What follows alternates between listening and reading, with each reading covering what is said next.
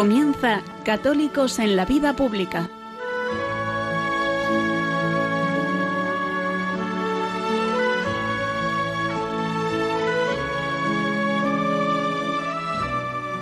Un espacio dirigido en Radio María por Luis Zayas.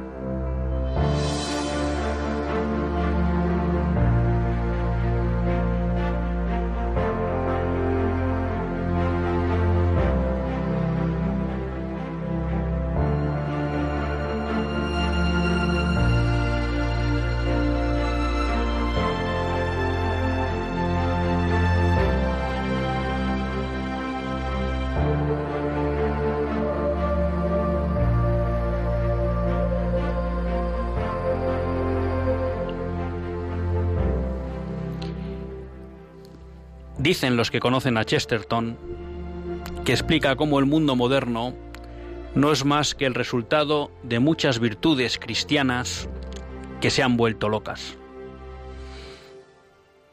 Esa idea me venía a la cabeza leyendo el otro día un artículo de Dani de Fernando que escribía en El Liberal y que titulaba Resignados y rebeldes y aumentaba el interés por ese artículo el ver cómo Juan Manuel de Prada se hacía eco del mismo en su columna del semanal de este domingo de ABC y era capaz de darle una vuelta de tuerca más al brillante ya de por sí artículo de Dani de Fernando, joven al que por casualidad tuve suerte de conocer hace unos meses en una comida.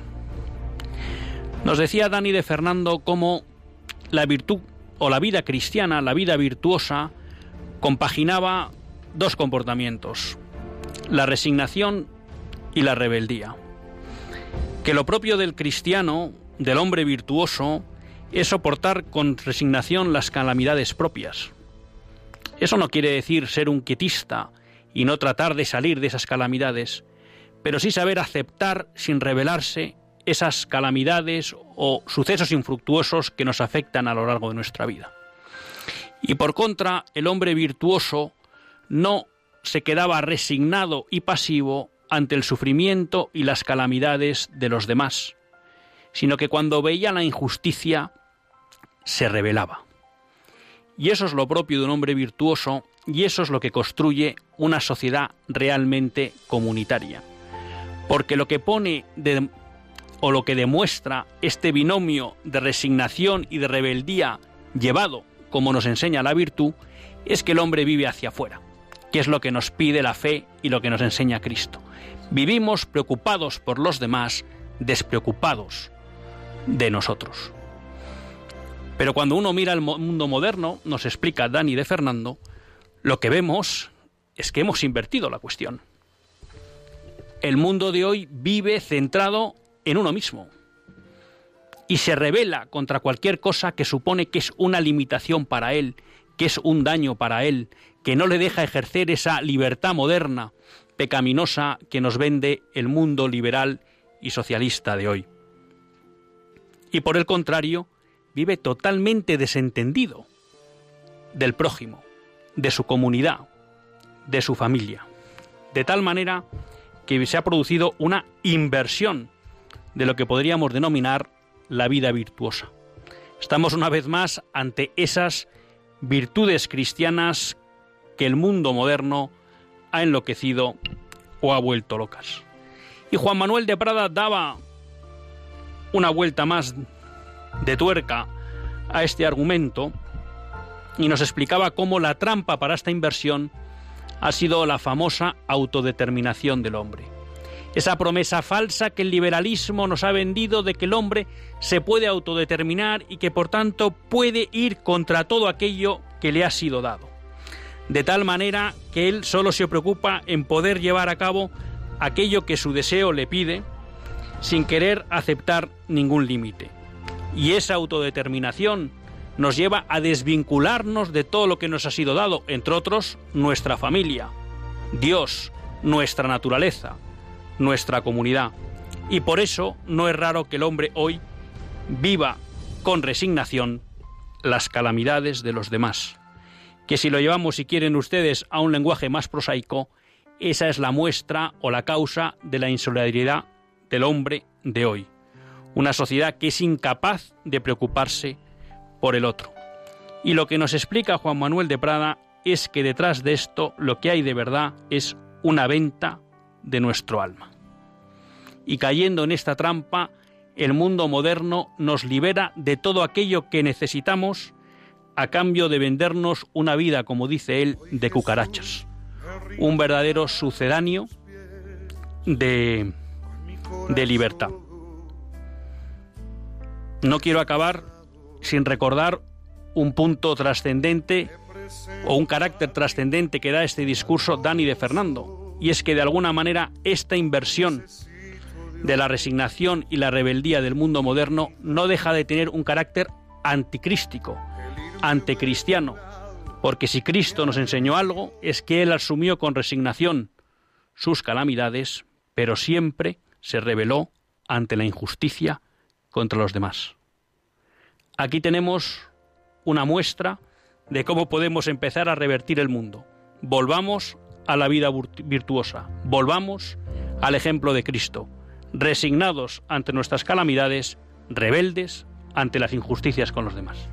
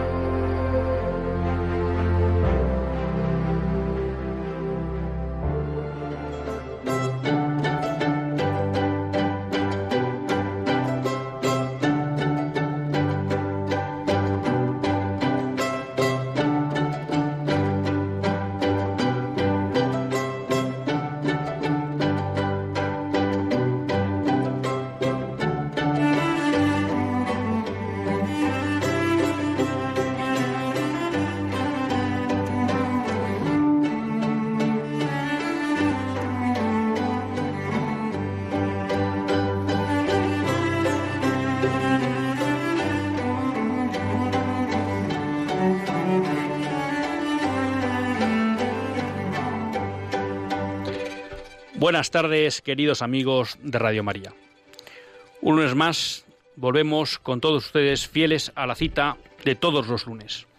Un lunes más para hacer este programa, Católicos en la Vida Pública. Un programa que, como todos ustedes saben, quiere ser una reflexión pausada sobre la actualidad nacional e internacional. Una reflexión que tratamos de hacer siempre desde la óptica del magisterio de la Iglesia y su doctrina social. Una iglesia que no nos cansaremos de repetir, que es madre y maestra. Un lunes más tiene la suerte de compartir esta hora de radio con todos ustedes Luis Zayas, que es quien les habla. Y a quien la Virgen pues le ha concedido la gracia de poder dirigir este programa y así pasar una tarde los lunes con todos ustedes. Hoy, bueno, pues tenemos un invitado de excepción que seguro que muchos de ustedes le conocen, que es Jorge Puello Chichar.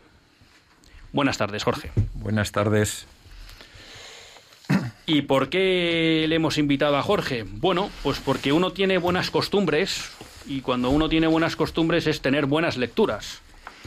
Y alguna vez creo que les he hablado de que, no, no de que yo estoy suscrito, les he hablado de la, de la revista Cristianda, a la cual yo estoy suscrito. Y en su número de octubre de 2021 un número pues destinado al bicentenario de la muerte de mm, Napoleón y también pues hablando de la espiritualidad de Santa Teresita de Lisieux, pues uno de repente se encuentra con un artículo que dice en el octogésimo aniversario del mensaje de Sor Lucía a la Iglesia en España. ¿Y qué quieren que les diga? Eh, bueno, pues yo soy devoto de la Virgen de Fátima, conozco razonablemente la historia, se va a dar cuenta a todos ustedes que no soy un experto, porque de repente me sorprendió. Dije, ahí va, que Sor Lucía tenía un mensaje de la Virgen para la Iglesia en España. Y entonces dije, oye, pues esto puede ser interesante que lo conozcan todos nuestros oyentes. Entonces la primera pregunta sería, Jorge, ¿qué te impulsó a escribir este artículo? Bueno, me impulsaron varias cosas.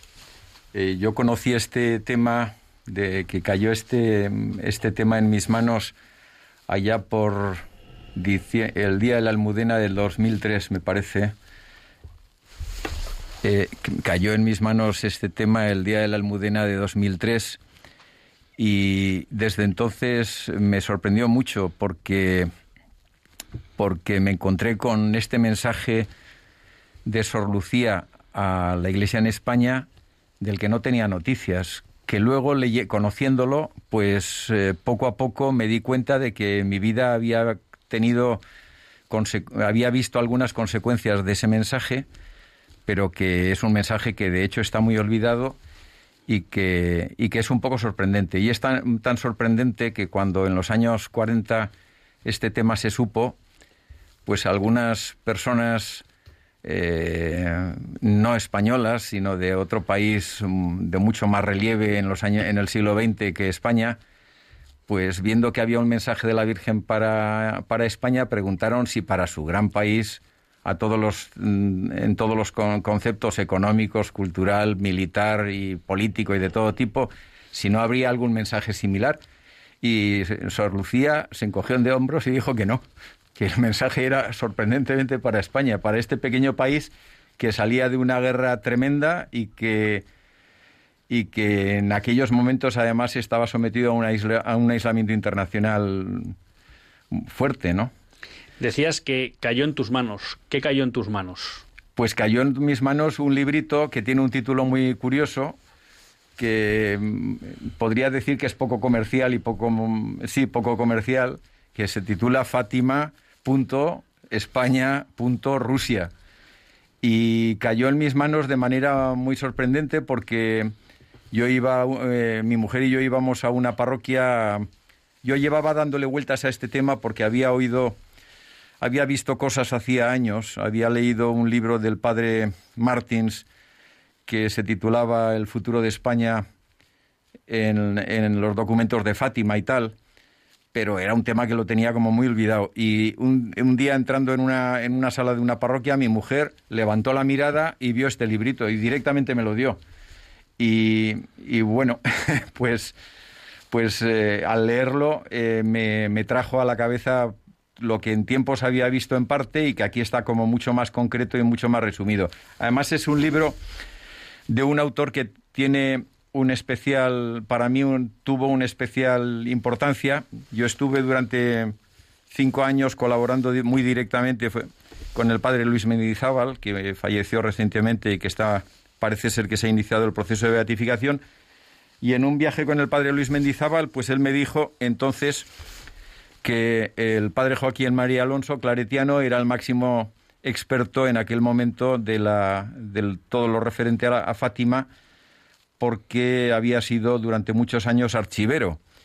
Y ciertamente, durante los últimos 15 años de su vida, a petición del obispo de Fátima, pues el padre Joaquín María Alonso fue archivero de, Fátima.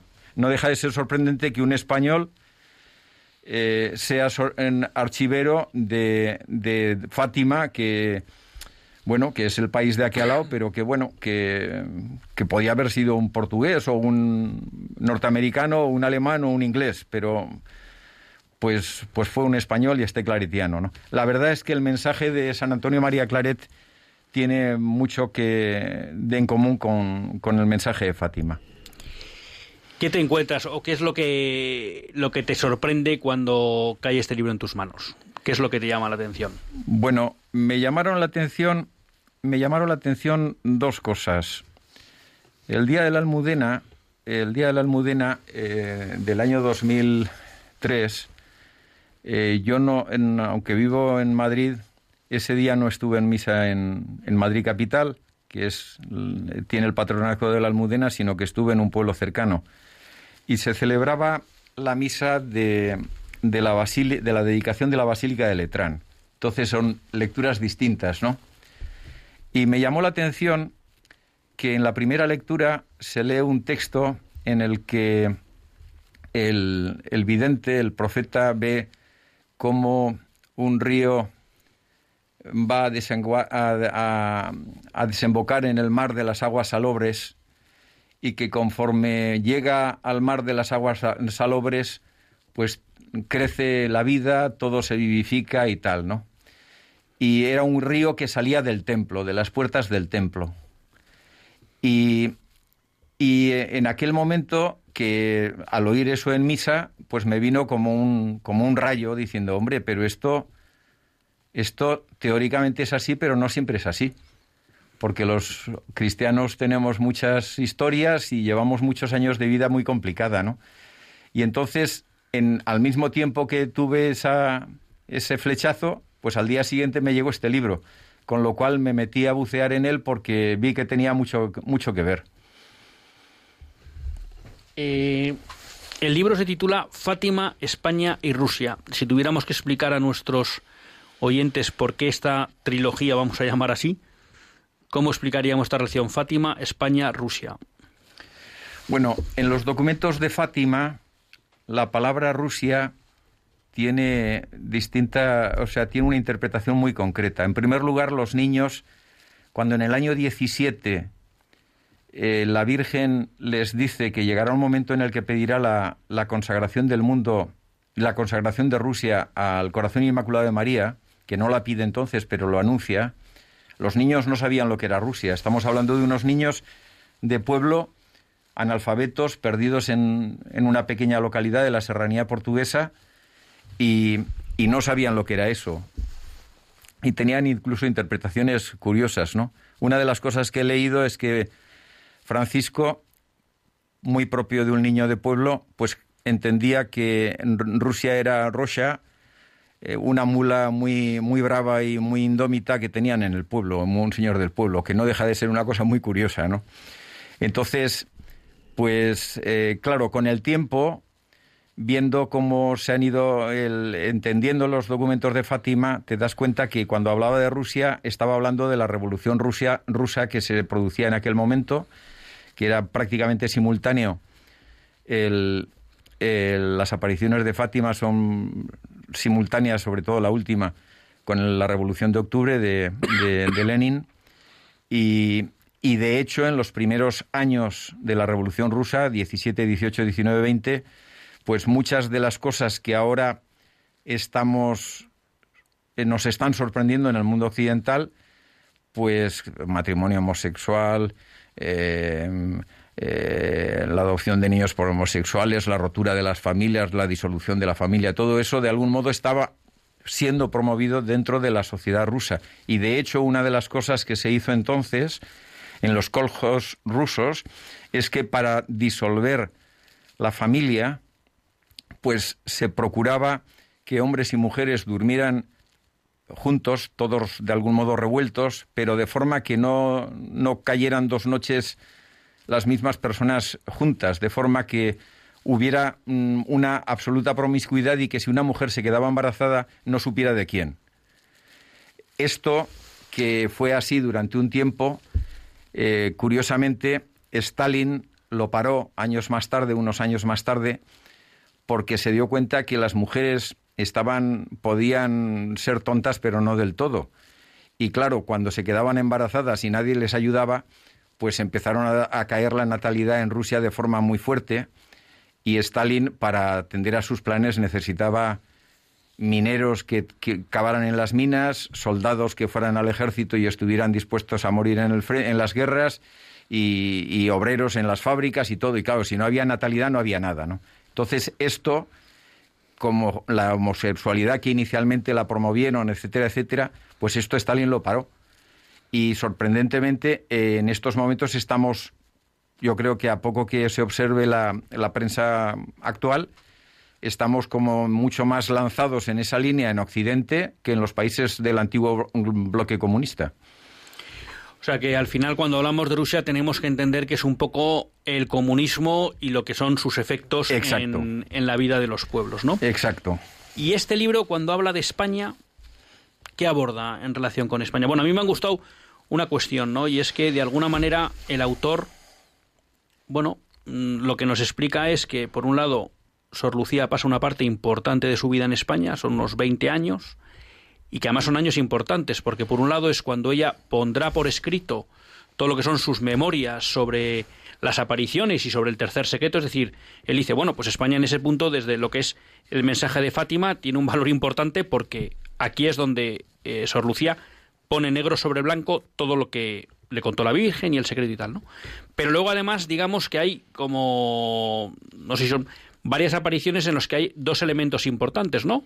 Uno podría ser, creo, si no me equivoco ahora, no se me cruza, la, mm, devoción al Sagrado al, Corazón Inmaculado de María de los primeros sábados, y luego es el mensaje concreto también para España, ¿no? Sí, hay, hay un mensaje concreto para España. Eh, Sor Lucía tenía, tenía permiso de sus superiores para tener adoración al Santísimo los jueves a la, a la noche, de 11 de la noche a 12 de la noche. Eh, los jueves por una razón evidente, y es que la pasión del Señor, la crucifixión del Señor es el, es el viernes y Getsemaní es el, es el jueves, el jueves a la noche. Entonces, eh, por ese motivo, desde, sobre todo a partir de las apariciones de Parilemonial, se empieza a difundir la, la, devoción de las horas santas los, en las tardes, en las noches, tardes, noches de los jueves, ¿no? Y ella tenía permiso para estar en, en, la capilla de 11 de la noche a 12 de la noche. Y el 12 de junio del 41, eh, estando ella sola en la capilla, se le presentó el Señor. El 12 de junio del 41 era un día especial, porque era el día del Corpus aquel año, era el jueves del Corpus. Se le presentó el Señor y le, y le transmitió, le pidió que transmitiera un mensaje para la Iglesia en España, dándole una serie de indicaciones bastante concretas, ¿no? Básicamente lo que pedía era una, una profunda reforma de la Iglesia en España clero secular, órdenes religiosas y pueblo. Y, le pide para llevarlo adelante que se ponga en contacto con, con el entonces arzobispo de Valladolid, eh, por un motivo muy concreto, porque el arzobispo de Valladolid había sido obispo en Tui y le tenían mucha relación con, con Sor Lucía y en la época que había sido don Antonio García obispo de Tui pues se había ocupado mucho de su atención espiritual y de que la, había cuidado mucho, ¿no? Entonces le pide que se ponga en contacto con él y que le transmita para que él como arzobispo pues lo ponga en conocimiento del resto de los obispos y tal. Y lo que le pide básicamente es que promuevan, que busquen la forma de tener unos ejercicios espirituales donde los obispos de España recibirían gracias especiales para promover esa, esa reforma de los tres estamentos de la Iglesia española, clero, órdenes religiosas y pueblo.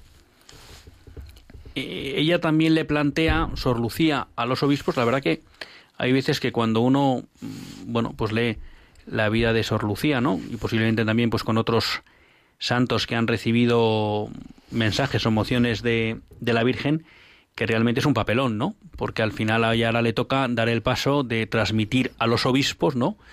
Un mensaje de la Virgen, pero que, entre comillas, también no deja de ser una orden, ¿no? Porque eh, también, como explica Joaquín María Alonso, y tú recoges en, el, en tu artículo, claro, la Virgen lo que está planteando que es necesario hacer esto para que Rusia no vuelva a extender sus errores en, en España. Porque hay un punto en el libro, perdona que te corto y ahora te dejo, y es que de alguna manera en el libro Joaquín María Alonso recoge que en un momento dado, antes de esta situación, alguien le pregunta si lo que sucede en los años 30 en España es fruto de Rusia, ¿no? Es consecuencia de la no conversión de Rusia, ¿no? Y si bien es verdad que no, no lo afirma taxativamente Sor Lucía, deja caer la idea, como dice Joaquín María Alonso, que efectivamente, ¿no? Que todo lo que sufre España en los años 30, esa persecución y religiosa y bueno, la guerra civil y tal, es fruto de eso que anunció la Virgen en Fátima, de que si Rusia no se convertía, extendería sus errores por el mundo, ¿no?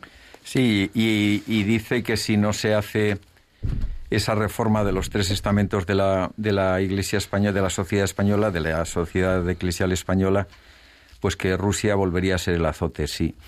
Eh, hay una cosa que en todo esto creo que es muy eh, oportuno y es uno de los motivos que a mí me impulsó a, a escribir este artículo recordando el tema, y es que en el Antiguo Testamento, del Antiguo Testamento se puede ver de muchas maneras, pero básicamente hay como dos grandes verdades que, que se transmiten, ¿no?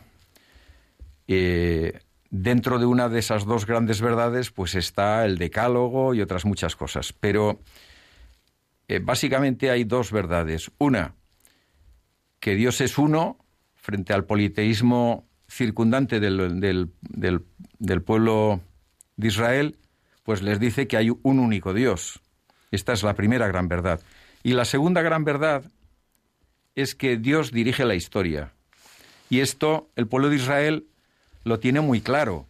Lo tiene muy claro porque, eh, porque el, Señor se les lleva a Egipto, el Señor los saca de Egipto, el Señor eh, cuando les, les, hace, eh, les da un, una tierra, la tierra prometida, les da estabilidad en esa tierra prometida, cuando ellos se olvidan del Señor, como consecuencia que hemos visto estos últimos días en la misa, cuando Salomón, eh, digamos, eh, se, deja seducir por los, los ídolos de sus de, de, los pueblos circundantes que eran los, los ídolos de sus mujeres y tal y cual, y él se olvida de, digamos, de servir al Señor, pues el Señor le dice, te voy a quitar el reino y, a, a, su hijo, y, ahí tenemos la división entre Judá e Israel, etcétera, etcétera, ¿no? Y luego viene la cautividad de Babilonia, porque cuando el pueblo de Israel se olvida, y el pueblo de Israel, con el paso del tiempo, se tiene muy claro de que hay un Dios que nos manda el decálogo, nos manda una serie de cosas, y que además este Dios dirige la historia, es el rey de la historia, es el Señor de la historia, ¿no? Y esta verdad de que el Señor dirige la historia es una de las cosas que, que nos hace olvidar dos cosas el espíritu semipelagiano que, en el que vivimos y el liberalismo en el que nos dice que querer es poder y que tú haz, planea lo que quieras, que, podrás hacer lo que, lo que te apetezca. Y bueno, es verdad que Dios nos da unos márgenes de actividad, pero al final Él, respetando nuestra libertad, nos encauza. No, en ese sentido de Dios dirige la historia, me han llamado la atención varias circunstancias que, que comenta el libro, ¿no?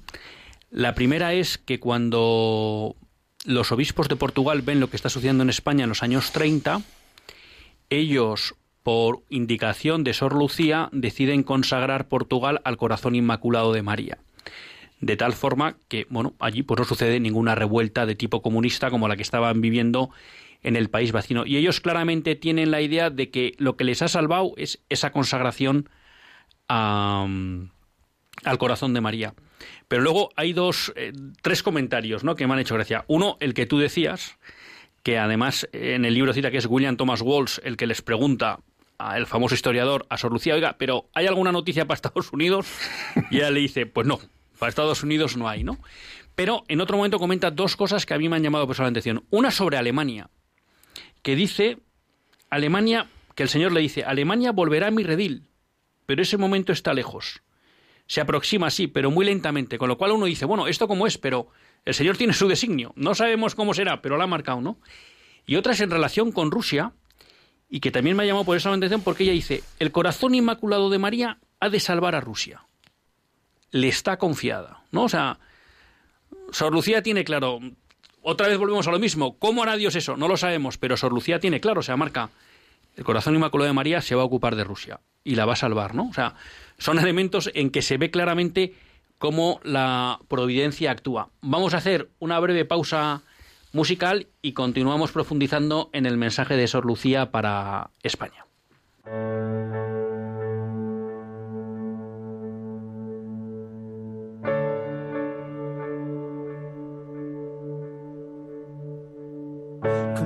Come on, I'm right, I'm wrong, and when I'm wrong I say We always had the good and bad, and that will never change. This is the closest I've ever been. Oh, yeah.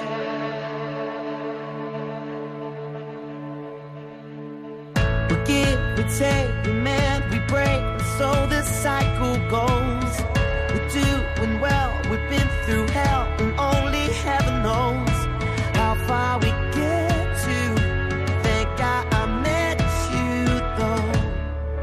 And if you don't know, just put your hand on my heart. Put your hand on my heart. And I to. And I to fake it. Just put your hand on my heart. Put your hand on my heart. You know.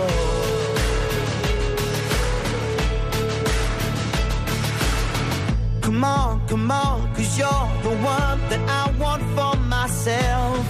The strength you give, I wanna live inside our little shell. Nothing comes close to, nothing supposed to, yeah.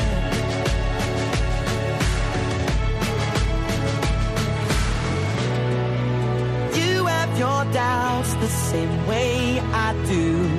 When you're absent in my love,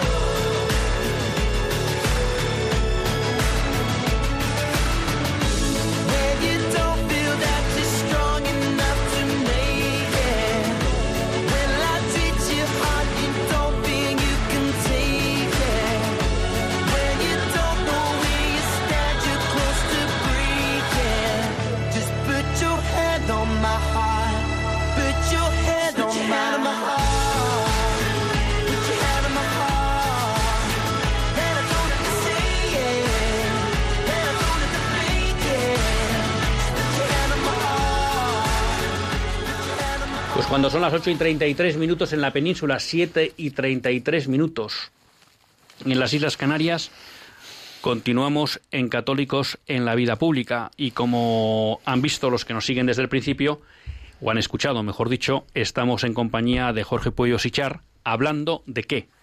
Pues del mensaje que la Virgen de Fátima le dio en España a Sor Lucía para España. Bueno, quizá, eh, la verdad que luego esto lo, estábamos comentando, el, el tiempo pasa volando, y más en la radio, y más cuando hay un tema interesante, ¿no? Entonces, por aquello de intentar aterrizar eh, esto que estamos comentando, eh, un mensaje a la Virgen, Sor Lucía se pone en contacto con los obispos de España. ¿Qué podemos contar de aquello? Mm, ¿Qué, qué efecto produjo? Hombre, se produjeron cosas muy buenas. Se produjeron cosas muy buenas porque se trajo a la Virgen Peregrina de Fátima, eh, que recorrió prácticamente toda España. Eh, hubo actos con la Virgen Peregrina, procesiones con la Virgen Peregrina que llamaron mucho la atención por cosas que yo recuerdo haber oído comentar a mis padres aquí en Madrid. Eh, la Virgen Peregrina de Fátima en las, procesiones iba rodeada de unas palomas que estaban continuamente revoloteando alrededor de ella, cosa que llamó mucho la atención, ¿no? Eh, se hicieron, se consagraron al corazón inmaculado de María prácticamente todas las diócesis españolas y esas consagraciones iban eran preparadas por misiones populares que se hicieron y que yo de niño participé en, en, mi pequeño pueblo, pues este, las vi un par o tres de, de estas misiones populares, ¿no? Que tuvieron muy buenos frutos, ¿no? Tuvieron muy buenos frutos y que fueron uno de los elementos que ayudó a la floración de vocaciones que hubo en los años 40-50. Eh, eh, hace unos años, cuando se cumplieron los, los 50 años de una de las cosas con las que de algún modo eh, culminaron aquellas aquellas consagraciones de diócesis es que el año 54 pues eh, la Iglesia y el, y el gobierno español consagraron la- al Corazón Inmaculado de María Zaragoza, ¿no? Este en Zaragoza, España, ¿no? Hicieron la consagración de España al Corazón Inmaculado de María en el Día del Pilar en Zaragoza. Y, bueno, y todo esto pues produjo grandes, grandes frutos espirituales de, renovación de la vida eh, eclesial en, todos los niveles, ¿no? Desde luego en el pueblo cristiano de forma muy clara, ¿no? Eh, y eso fue una cosa muy buena. Eso fue una cosa muy buena porque contribuyó de forma positiva a, a cerrar las heridas que había en, en la guerra. Esto lo puedo decir, a ver si lo soy capaz de decirlo. En, en mi familia durante la guerra hubo eh, cinco personas martirizadas, de las cuales tres están en proceso de beatificación, tres hermanos de mi madre. Y en, en mi pequeño pueblo, eh, eh, en una de estas misiones populares, eh, se pidió se, se pidió a mi madre y a su hermana, que eran las que sobrevivían en el pueblo, a mi abuela no le dijeron nada, la dejaron en casa, pero fueron mi madre y mi tía a la iglesia y hubo una petición de perdón mutua del pueblo pequeño donde había habido pues mucha infiltración anarquista que había sido la que había provocado que cinco personas, el párroco, los tres hermanos de mi madre, que, uno de ellos era sacerdote, los otros dos eran fundadores en la diócesis de, junto con otro pequeño grupo de personas, de la adoración nocturna y de la acción católica. Y, y otro, otro seglar más fueran fusilados por el mero hecho de ser católicos, ¿no? Entonces, en ese acto, tanto, tanto eh, mi familia pues pidió perdón por lo que hubieran podido hacer de mal, que hasta que no estamos en la otra vida, pues el pecado, pues estamos sometidos al pecado original y sus consecuencias, pero el pueblo también pidió perdón a mi familia por lo que ellos también hubieran podido hacer, ¿no? Y esto fue un acto de, de, de- de cerrar heridas. Y yo en aquel pequeño pueblo he jugado y he crecido junto con los hijos y sobrinos de los que sabía, después me he enterado que habían sido los que habían provocado aquella situación dolorosa en mi familia, ¿no? Y sin embargo yo me he enterado de muy mayor, no lo he sabido de, de- de niño, mi madre nunca me lo dijo. Y, y creo que ese acto, esos actos de, de, de reconciliación, en estos momentos en los que vemos como en, hay regiones en España en los que las familias se rompen como por cuestiones por cuestiones por humos políticos, pues mm, me llama la atención, ¿no? Porque son zonas en las que además las, las eh, frecuentemente pues el- el- la práctica religiosa ha bajado mucho, etcétera, etcétera, ¿no? Estamos con un tema interesante. Aprovecho para recordarles que si alguno quiere intervenir y hacer alguna pregunta a Jorge, pues puede llamar al 91005-9419. 91005-9419. Perdona, Jorge, que te he cortado. No, eh, hubo, ya, ya digo, hubo grandes frutos de todo tipo y, y que contribuyeron de forma muy decisiva a cerrar, a cerrar heridas que necesariamente después de una guerra tan, tan dura como la que había habido, culminando una época de la República que también fue muy dura, porque hay que tener en cuenta que la guerra propiamente empieza el año 36, pero también se puede hablar del año 34 pues, eh, pues eh, creo que fue un, un acto muy bueno promovido por la jerarquía, ¿no? En el mensaje de la Virgen a Sor Lucía para España, digamos que hay una primera parte como centrada en ese mensaje a los obispos de necesitamos de alguna manera eh, mejorar la piedad del clero secular, del clero rural, del pueblo fiel, pero también hay una queja muy concreta sobre los fieles, ¿no? Sí. Sí, dice que dice que, que el grado de los que de los que eh, a ver si lo veo por aquí.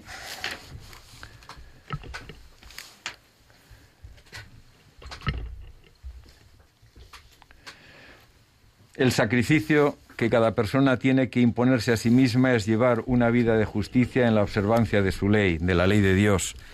Indudablemente, esto tiene, tiene mucho que ver con, con la aceptación de las cruces de la vida cotidiana, con, la, con la, el, el, ofrecimiento de nuestra vida cotidiana. La, vida es complicada. Estamos eh, ahora muchas veces queremos tener un optimismo, un optimismo un poco postizo, que todo esté de color de rosa, pero los problemas existen, ¿no? Y cuando huimos del problema, en general generamos otros problemas. Y estoy muy acostumbrado a ver problemas de, eh, que surgen en los hijos de las familias rotas y, que, y que, que, han surgido como consecuencia a lo mejor de que los padres pues no han sabido tener la paciencia suficiente para resolver sus problemas, ¿no? Que bueno, pues problemas puede haber porque la vida muchas ocasiones genera, eh, trae, nos trae problemas, pero que con Dios yendo de la mano del Señor, pues los problemas de convivencia y de otro tipo, incluso eh, incluso económicos y de otras muchas cosas, pues el Señor al final donde se cierra una puerta se abre una gatera y se resuelve un problema, ¿no? El, el, y, y, es así. A mí mi madre me enseñó que los problemas que son económicos no son problemas. Nunca hemos tenido una posición económica, digamos, de, para tirar cohetes, pero sí que es verdad que el Señor eh, tanto mi madre como en mi familia personal, pues he visto que el Señor, pues bueno, cuando uno va con Él, pues, pues, pues va dando lo que uno necesita, ¿no? Y, esta es la realidad. Y es muy importante esto de vivir, es muy importante esto de, de la vida cotidiana, porque al fin de cuentas es vivir el ofrecimiento de obras que aquí en Radio María tanto, tanto se nos hace por las mañanas y que incluso está mm, directamente recogido en el número 34 de la Lumen Gentium del Vaticano II. Vamos a entrar ahí ahora, pero vamos a darle paso a Francisco de Jaén y luego seguimos charlando. Buenas tardes, Francisco. Sí, hola, buenas tardes. Eh, bueno, quería hacerle una pregunta al tertuliano, no recuerdo el nombre, era Jorge. Chicharro, Jorge, Jorge, disculpe. Eh, bueno, eh, no sé si hay algún tipo de enlace con el, lo que son las apariciones de Garabandal, en el sentido de que si es cierto, usted ha comentado que eh, aquel mensaje y aquellas acciones eh, por parte de, de, Sor Lucía, ¿no? a quien se le dio el mensaje, si no recuerdo mal, como usted bien ha dicho, eh, bueno, pues tuvo su efecto, eh, vamos a decir, positivo con eso que ha mencionado anteriormente pero sí es cierto que en alguna ocasión he leído que hubo una gran caída de, eh, en este caso de, bueno, pues de vocación en los años 70 y no sé si estaba, hay algún tipo de relación por algo que no pudi que no se realizara eh, en ese mensaje que, que dio eh, que dio eh, Sor Lucía, ¿no? En ese mensaje, perdón, ese mensaje que le dio la, el Señor a Sor Lucía. Bueno, el, el, episcopado español reaccionó en los años 40-50, reaccionó con, con, bastante claridad. Eh, ¿Es posible que se quedaran cosas pendientes? Pues hombre, eh, es posible.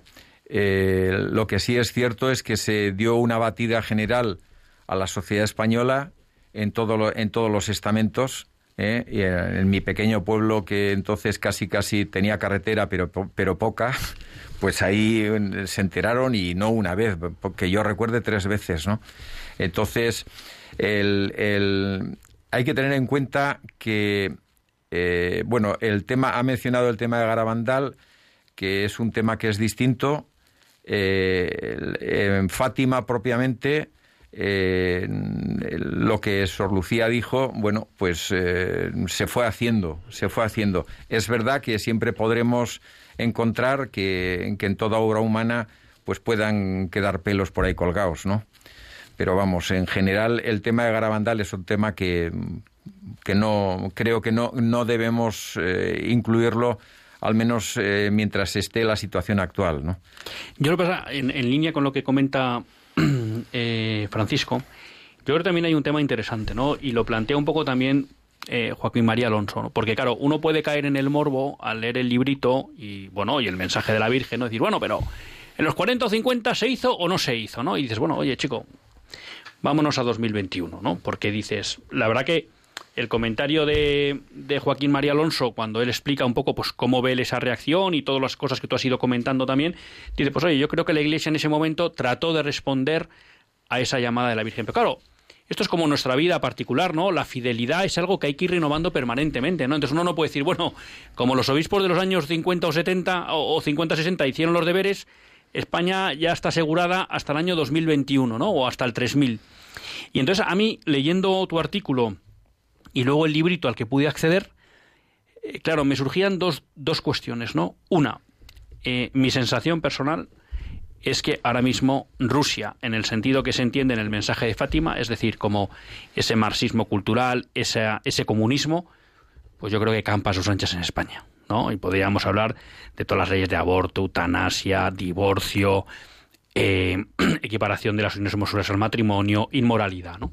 Pero luego además, eh, cuando tú hablabas de que la Virgen pedía, eh, perdón, el Señor o la Virgen decía que nuestro Señor pedía que los hombres vivieran conforme al propio deber y la observancia de la ley divina, claro, él en ese momento del mensaje, él se quejaba diciendo que el número limitadísimo de almas en gracia dispuestas a renunciar a sí mismas en lo que de ellos exige la observancia de la ley, ¿no? Y yo creo que si todos nos miramos hacia nosotros y el mundo en general, podemos decir que vivimos en un mundo que vive al margen de la ley de Dios. E incluso haciendo una autocrítica del ámbito católico en general, pero salvando muchas personas, pero no se puede particularizar, pues que a veces los cristianos somos un poco mezquinos, ¿no?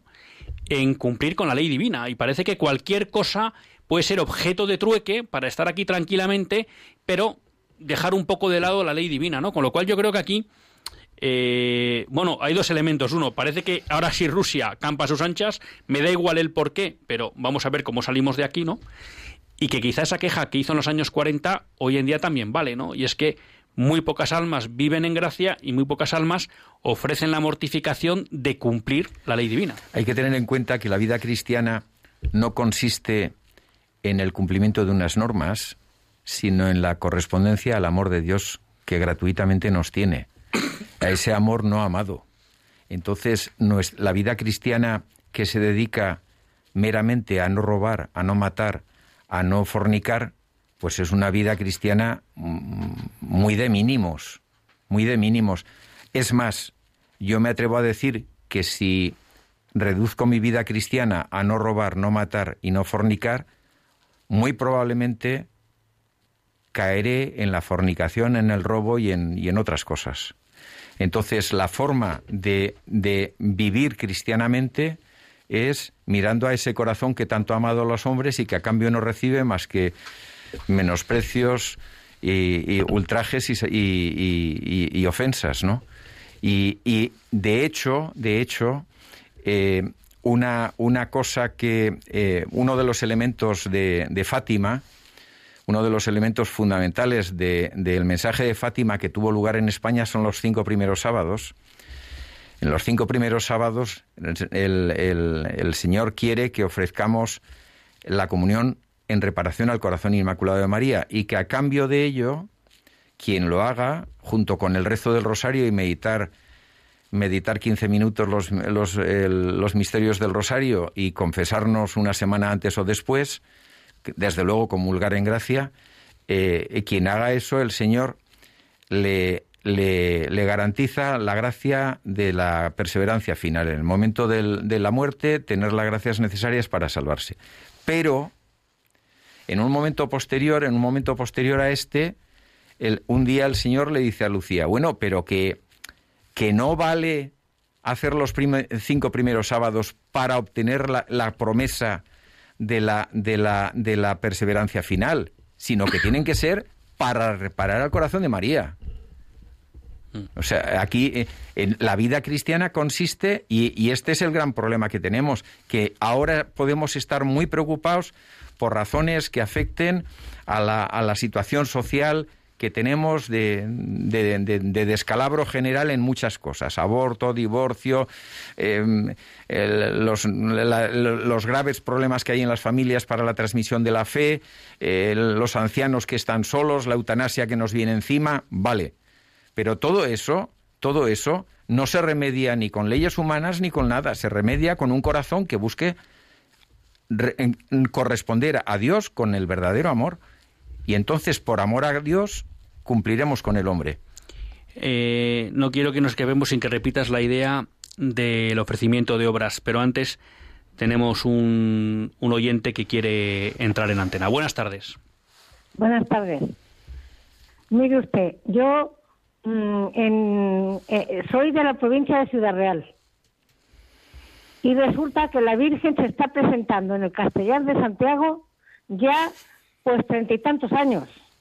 Pero los sacerdotes de allí de Castellar, de Santiago, no creen en la Virgen. Entonces, ahora parece ser que ha entrado otro sacerdote y parece ser porque la Virgen pide que le hagan un santuario, como la Virgen de Fátima perdía. perdía. Entonces, la Virgen vino el 1 de, enero, porque viene todos los domingos, no, no viene todos los meses, pero los primeros eh, sábados del mes mm, vamos a rezar el rosario. Mucha gente que viene de Madrid, de varios sitios de, de, España. Entonces, la Virgen no nos dijo nada porque dice que era un día de alegría, el día 1 de enero y no nos podía decir ninguna cosa mala. Pero la Virgen anuncia que va a haber sequías, que va a haber hambrunas, que va a haber guerra en este sitio que están diciendo en Rusia y ya vendrá para, para toda España, para todos sitios.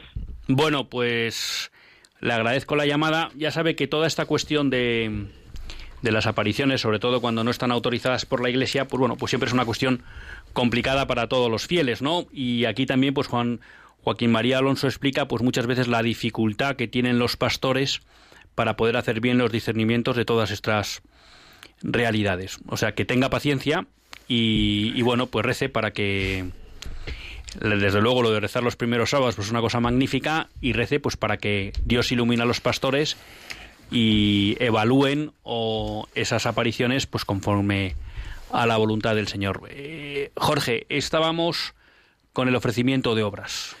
Bueno, hay el, ofrecimiento de obras, la Virgen, en un momento concreto, eh, hablando del mensaje a España, dice, la penitencia que ahora pido y exijo es el sacrificio que cada uno exige, que a cada uno exige el cumplimiento del propio deber y la observancia de la ley de Dios. Eh, esto, esto, dicho de otra manera, lo dice el número 34 de la Lumen Gentium del Concilio Vaticano II que voy a leer. Que voy a leer, ahora leo. Pues todas las obras, sus oraciones e iniciativas apostólicas, la vida conyugal y familiar, el cotidiano trabajo, el descanso de alma y cuerpo, si son hechos en el espíritu e incluso las mismas pruebas de la vida si se sobrellevan pacientemente, se convierten en sacrificios espirituales aceptables a Dios por Jesucristo, que en la celebración de la Eucaristía se ofrecen piadosísimamente al Padre junto con la oblación del cuerpo del Señor. ¿Qué quiere decir esto? Pues que por la mañana al levantarnos, junto con el café que nos tomamos para despertarnos, pues es, hay que hacer el ofrecimiento de obras y vivir con este espíritu, sabiendo que las dificultades que nos venga, las dificultades o las alegrías, porque el concilio habla de, lo, de, lo, de las pruebas y de las, y de las alegrías, de la vida cotidiana, que se las ofrezcamos al Señor. Las alegrías para alegrarle y las, y las dificultades pues para ayudarle a llevar la cruz. San Pablo dice, completo en mi carne lo que falta a la pasión de Cristo. ¿Y qué le falta a la pasión de Cristo? Nada, porque lo hizo todo el Señor, pero quiere que nos unamos a Él. Pues muchas gracias, Jorge, por haber estado aquí con nosotros, por haberte animado a poner negro sobre blanco en Cristiandad, esa revista que les recomiendo a todos ustedes, pues este mensaje de Sor Lucía para España, que algunos se pueden quedar quizá en la idea de que aquello fue en 1941, pero creo que la realidad es que es un mensaje más actual que nunca, ¿no? Y Jorge, pues nos ha aterrizado con esa vivencia del ofrecimiento de obras y también de la devoción de los primeros viernes de mes, primeros sábados de mes, perdón. Muchísimas gracias por estar con nosotros, Jorge. Muchas gracias a, ti y, y, a Radio María por el trabajo de, de, revitalización de la vida cristiana que tanto tan necesaria es. Y a todos ustedes, hasta el próximo lunes si Dios quiere, y anímense con el ofrecimiento de obras los primeros viernes de mes y también, ¿por qué no?, los primeros sábados de mes.